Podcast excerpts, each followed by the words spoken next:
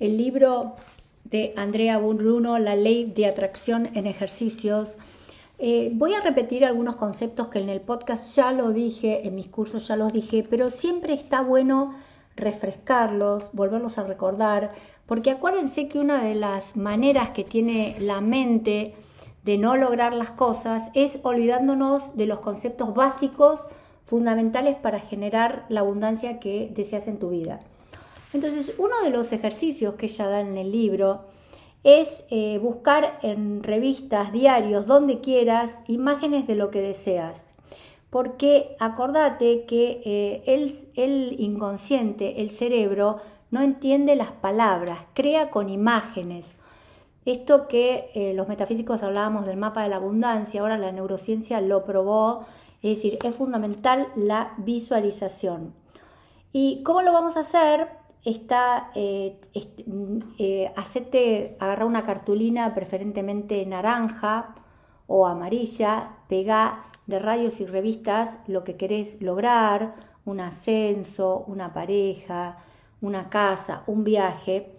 Y es bueno verlo varias veces al día, por eso está, está bueno que lo pongas en un lugar que lo puedas ver repetidamente, durante toda la jornada. Y cada vez que lo ves, le tenés que dar la orden a tu mente que debe conseguir esto que vos mirás en ese mapa lo más rápido que sea posible. Y está muy bueno verlo antes de ir a dormir, porque acordate que la mente subconsciente graba imágenes mientras la mente consciente está durmiendo. Es decir, es mucho más poderoso el decreto que vos haces de noche que el que haces de día. Eh, también puedes repetir una frase antes de irte a dormir, me entrego a los sueños en perfecta paz, sabiendo que mientras duerme mi mente atrae hacia mí todo lo que deseo. El otro punto que ella remarca en el libro es eh, ojo con pedir desde la carencia. Si hay algo que no está bueno, es pedir desde el no tengo, necesito, sino más bien eh, que, ordenes al universo desde toda tu abundancia lo que soñás. Y tenés que dedicar algunos minutos al día, eh, mirar este, este álbum, eh, visualizar cada lugar, tocarlo.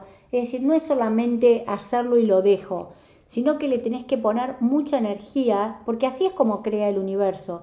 A la imagen le pone un afecto importante.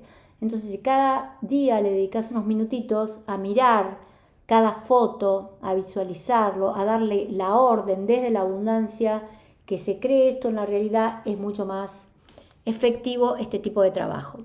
Hay un capítulo que me parece súper interesante, el capítulo 7, que dice deseos menos resistencia igual manifestación.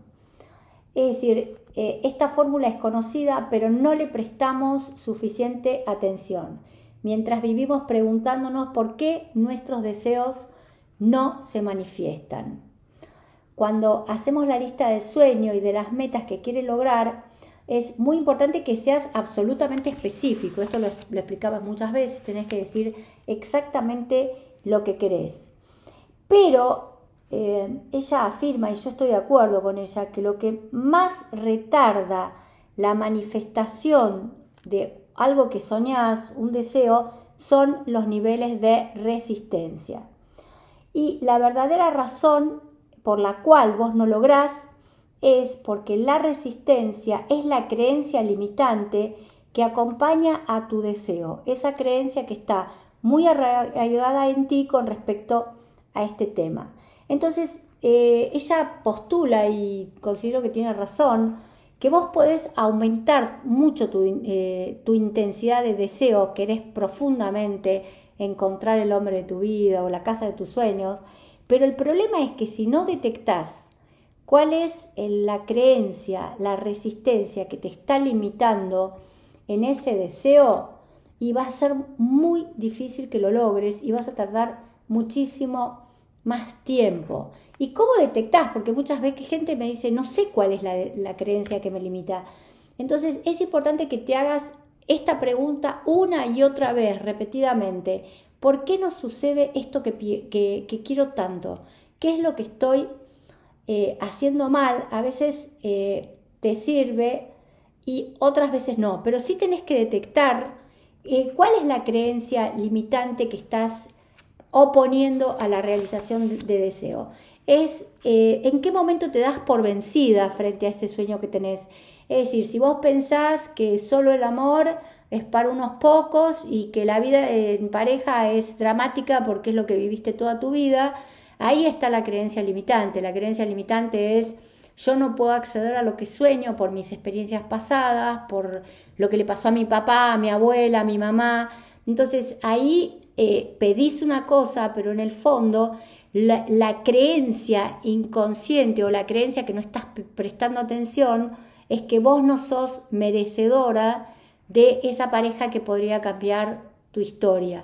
Entonces, ojo, porque ahí si vos no empezás a trabajar profundamente en esa creencia y generás para la mente una nueva creencia que también tiene que estar puesta en imagen, pero si por ejemplo, volvamos al ejemplo de la pareja, si tu gran deseo en tu vida es tener un hombre, pero tus historias siempre te dejaron, los hombres te traicionaron, te estafaron, tu papá dejó a tu mamá, tu abuelo dejó a tu abuela. Es decir, ¿cuál va a ser eh, la creencia motora en tu vida? ¿Que puedes encontrar un hombre fantástico? Y no.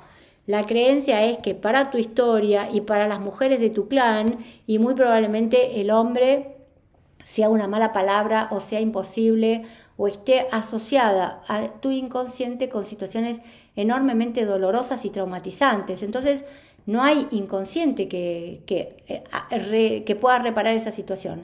Entonces lo primero que tenés que hacer es verlo. Es decir, sí, yo quiero una pareja, pero en realidad mis creencias con respecto a los hombres son, y cómo es un buen ejercicio, esto no lo dice ella, se los enseño yo, es súper importante que ustedes escriban todas las experiencias traumatizantes, dolorosas y las creencias que tienen con pareja, por ejemplo. Y van a tener que ir trabajando una por una, es decir, ¿cómo la resuelvo? Si los hombres me fueron siempre infieles, bueno, ¿cómo, cómo trato de resolver esta situación? ¿Busco ayuda? ¿Busco un coach? ¿Hago un curso? ¿Cómo, cómo lo resuelvo? Y después tengo que dar una nueva orden. Tengo que decir, y no, ¿por qué eh, a, mí me van a tocar? Eh, ¿Por qué no tomo esas experiencias dolorosas que viví? como, bueno, esto no tengo por qué repetirlo porque yo ya voy a estar muy atenta a si salgo con una persona, qué tipo de persona es, qué tipo de vínculos tuvo, eh, por qué dejó a otras parejas, es decir, por qué muchas veces nos, eh, y esto no tiene que ver con el dinero, pero sí tiene que ver con la abundancia del amor, por qué mucha gente es ciega a la persona que tiene, porque no pregunta, porque no estudia la historia, porque no indaga, porque siempre eh, se choca contra la misma piedra. Es decir, si yo vengo de historias donde todos los hombres me traicionaron y fueron infieles, yo no pongo un pie en una relación nueva si no averiguo qué le pasó a ese hombre, cuál fue la historia evolutiva. Y les cuento, generalmente la gente cuenta, la gente dice, el problema es que uno no quiere escuchar que uno no pregunta. Esto lo vi mil veces en la clínica. Chicas que venían de relaciones y con el primero que, les prestaba atención salían, se metían en vínculos que se enamoraban hasta las patas y después eh, y le, preguntaba, pero vos le preguntaste a este hombre por qué, cuál, cuál fue su historia emocional? No.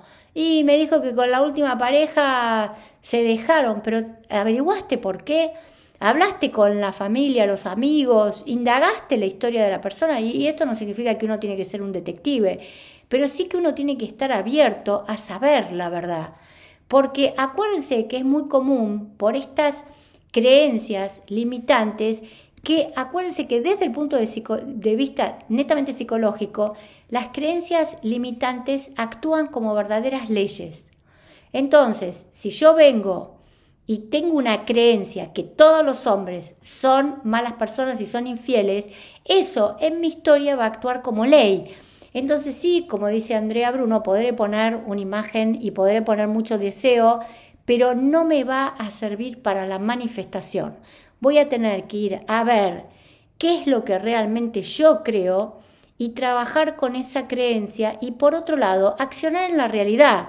No meterme con la primera persona que se me aparece, saber que yo voy a tener una propensión, como siempre le decía a mis pacientes analíticos, vos vas a ir como abeja a la miel a los tipos infieles. Entonces sabelo. Y si sabes eso, tenés que tratar de, antes de meterte en otro vínculo, averiguar, indagar, ver si esta persona es confiable, si este, esta persona es honesta, si te invita a salir eh, todos los días o te pone trabas que viernes, sábado y domingo no aparece. Es decir, ver las señales de la realidad. Y una vez que entiendo, eh, quizás aparece un tipo bárbaro, pero tengo todavía, sostengo una creencia que todos los hombres son infieles y voy a tener que trabajar en, en mi historia, con ayuda o tratando de ver, bueno, esto me pasó, pero aprendí, aprendí de mis historias anteriores y no tengo por qué repetir el, mismo disco rayado y puedo empezar a confiar en esta persona con bases sólidas, no porque me parece, creo, sino porque, bueno, pasó tiempo, eh, hace meses que salimos, hace meses que veo que este hombre es una buena persona, los amigos hablan bien de él, eh, la familia habla bien de él, eh, me trata bien, me respeta. Entonces ya puedo bajar esa resistencia y empezar a confiar en que puedo manifestar la vida que merezco, la vida que sueño. Entonces, eh, acuérdense que a veces hay cosas que uno las puede resolver solo y hay veces que cuando tu historia personal te marcó demasiado, vas a necesitar ayuda.